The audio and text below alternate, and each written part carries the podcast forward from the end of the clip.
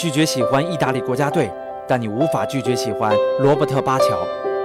意甲二十年，再没有一位像巴乔一样充满忧郁气质、让人魂牵梦绕的王子。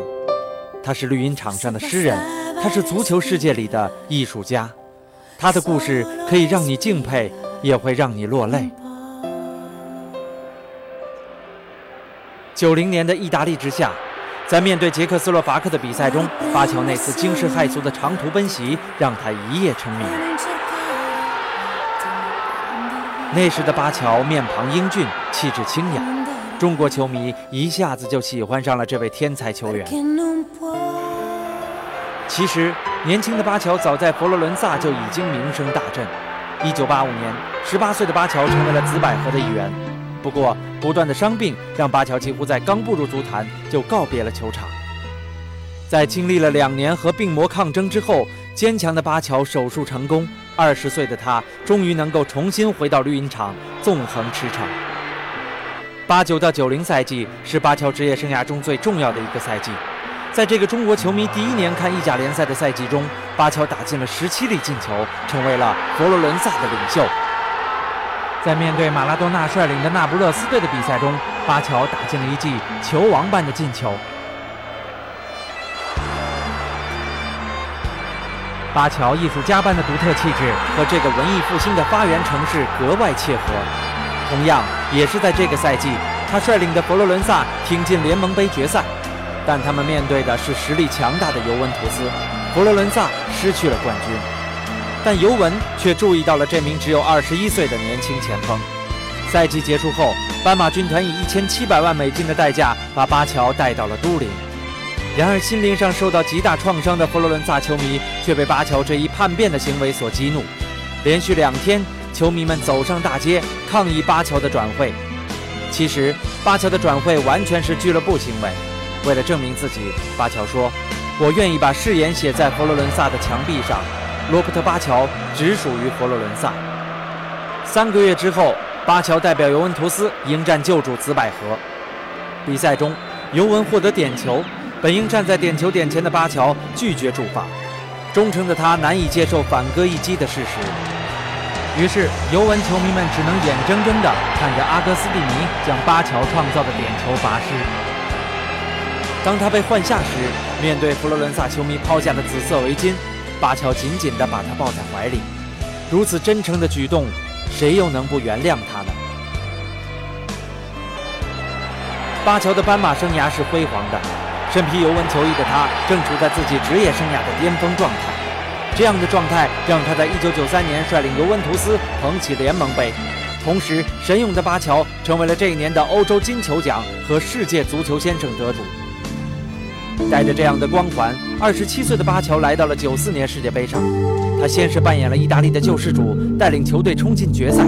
接下来便是我们再熟悉不过的剧情。巴乔的点球射向天空，射向那扇天上的门。巴乔把这粒点球视作职业生涯的噩梦，但谁又能说我们不是因为那个孤独的背影而更加深深的爱上了这个忧郁的男人？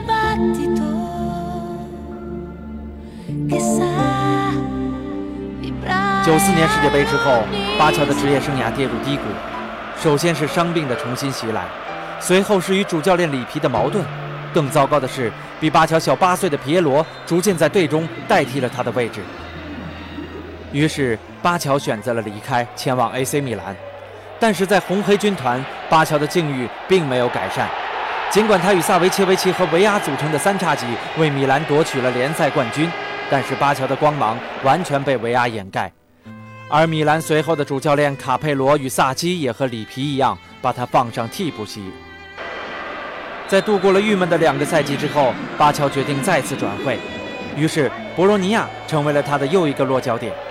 从豪门俱乐部到草根军团，他毅然剪去了标志性的马尾辫，削发明志，只为参加1998年世界杯。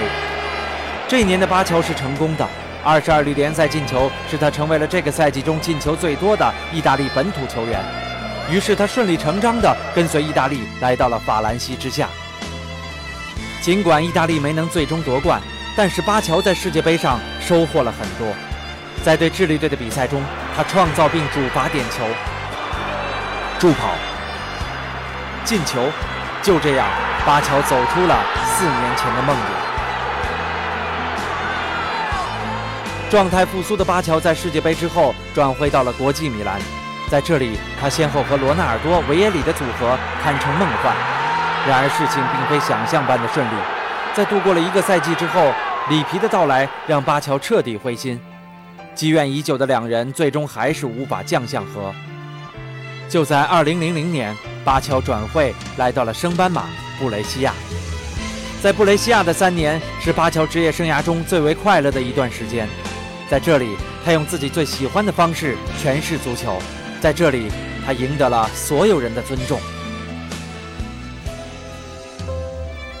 零四年五月十六日，巴乔在圣西罗球场上上演了个人职业生涯中的最后绝唱。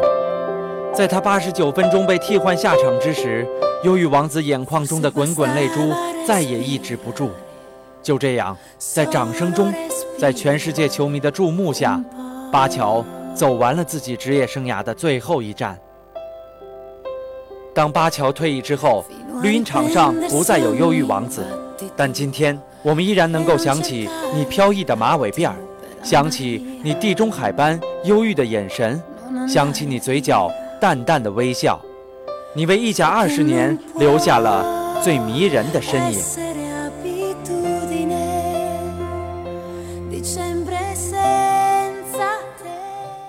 CCTV 意甲二十年二十人的压轴人物呢，就是当年在 AC 米兰效力的荷兰三剑客了。其实呢，提起三剑客。呃，这三个球员的名字呢，我想呢，已经不用更多的给大家做介绍了。那么当年呢，无论是在意甲联赛当中呢，还是在丰田杯的比赛当中呢，里杰卡尔德、范巴斯滕以及古利特这三名球员呢，他们都给我们留下了无比深刻的印象。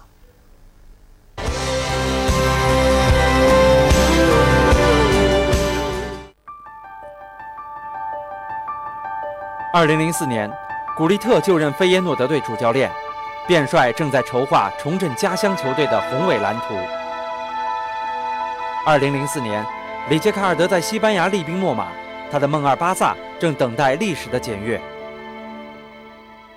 二零零四年，范巴斯滕签下一纸聘书，扛起欧洲杯后复兴成衣军团的帅旗。当年球场的三兄弟不约而同地站到教练席上，人们不禁浮想联翩。就像三朵瑰丽的郁金香，虽已走过花期，整个大地却都保留着对他们惊艳的记忆。那个属于三剑客的年代，已经永远无法复制。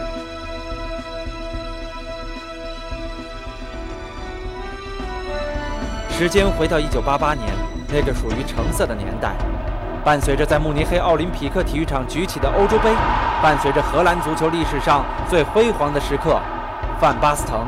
古利特、里杰卡尔德名声鹊起，正是在那届欧洲杯之后，里杰卡尔德走进圣西罗，意甲荷兰三剑客的时代在红黑米兰战无不胜的惊叹中宣告开始。如果较之三剑客，今天的你更熟悉新世纪的米兰，那么那个年代的古利特就是换了肤色的卡卡，高大的身材伴随细腻的技术和飞快的速度。那个年代的范巴斯滕就是优雅升级版的舍甫琴科，外加因扎吉的敏锐嗅觉和比尔霍夫般的魁伟的体型。那个年代的里杰卡尔德是今天的安布罗西尼、加图索和皮尔洛的合体，守的是铜墙铁壁，攻的是攀成云梯。三剑合璧的第一个赛季，米兰就在欧洲赛场一路凯歌高奏，以古利特和范巴斯滕为箭头，刮起狂飙般的攻势旋风。半决赛五比零血洗欧陆贵族皇马，三剑客各入一球，决战四球横扫布加勒斯特星，米兰时隔二十年终于重夺冠军杯，范巴斯滕更是荣膺金靴。但这项欧洲大陆的顶级荣誉却仅仅是米兰王朝复苏的开始，之后的欧洲超级杯、丰田杯冠军接踵而至，从意大利到欧洲，再到全世界。三剑客行走江湖第一年就已经威震八方。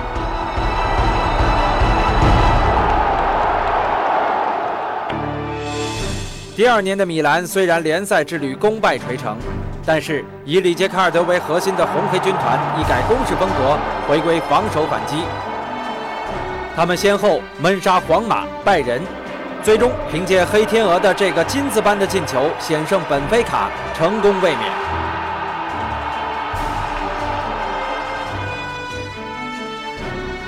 相信很多中国球迷还对中央电视台1990年冬天转播的这场丰田杯决战记忆犹新。晃动，过进去，又是范巴斯特吊门，打在球门的地方，头球门，漂亮！八号里杰卡尔德一个漂亮的鱼跃前冲，真像是小鲤鱼跃龙门一样。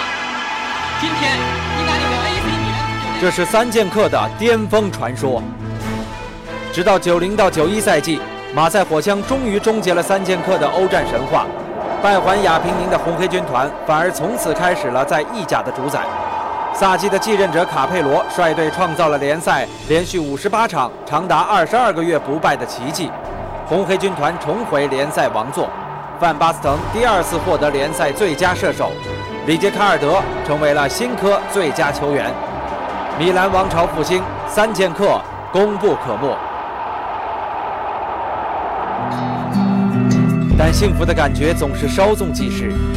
一九八八年，三剑客的传奇从欧洲杯开始；四年后的一九九二年，这段传奇却在欧洲杯结束。那年，范巴斯滕陷入职业生涯最糟糕的时刻，他开启了荷兰人的点球魔咒。那年，古利特因为与主帅埃德沃卡特的矛盾，一挥衣袖与橙色永别。那年，里杰卡尔德力战德国，一雪前耻。但此后却被束缚成中卫，不得越雷池半步。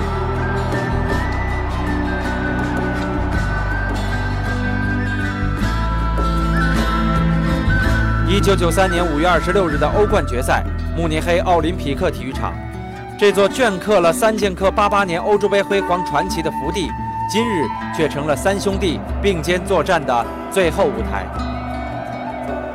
五年前，古利特在这里首开纪录。此刻，他竟然未能进入替补席，带着对卡佩罗的怨恨，他在几天后出走桑普多利亚。五年前，范巴斯滕在这里打进了绝世进球，但谁料长剑坠地，曾经的锋线至尊，此刻却被伤痕累累的双腿束缚，这竟是他红黑传奇的绝唱。五年前的里杰卡尔德牢牢锁住苏联前锋的凌厉攻势，此刻他却只剩无尽的失落。黑天鹅当即宣布叶落归根。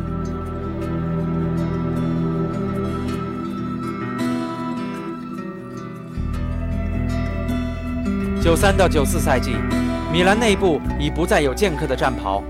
当米兰在季末历史性赢得双冠王时，作为看客的范巴斯滕露出了欣慰的笑容。这是一个崭新时代的开始，此刻的剑客们或久疏战阵，或卸甲归田，或孤单飘零。橙色的米兰年代从此被画上省略号。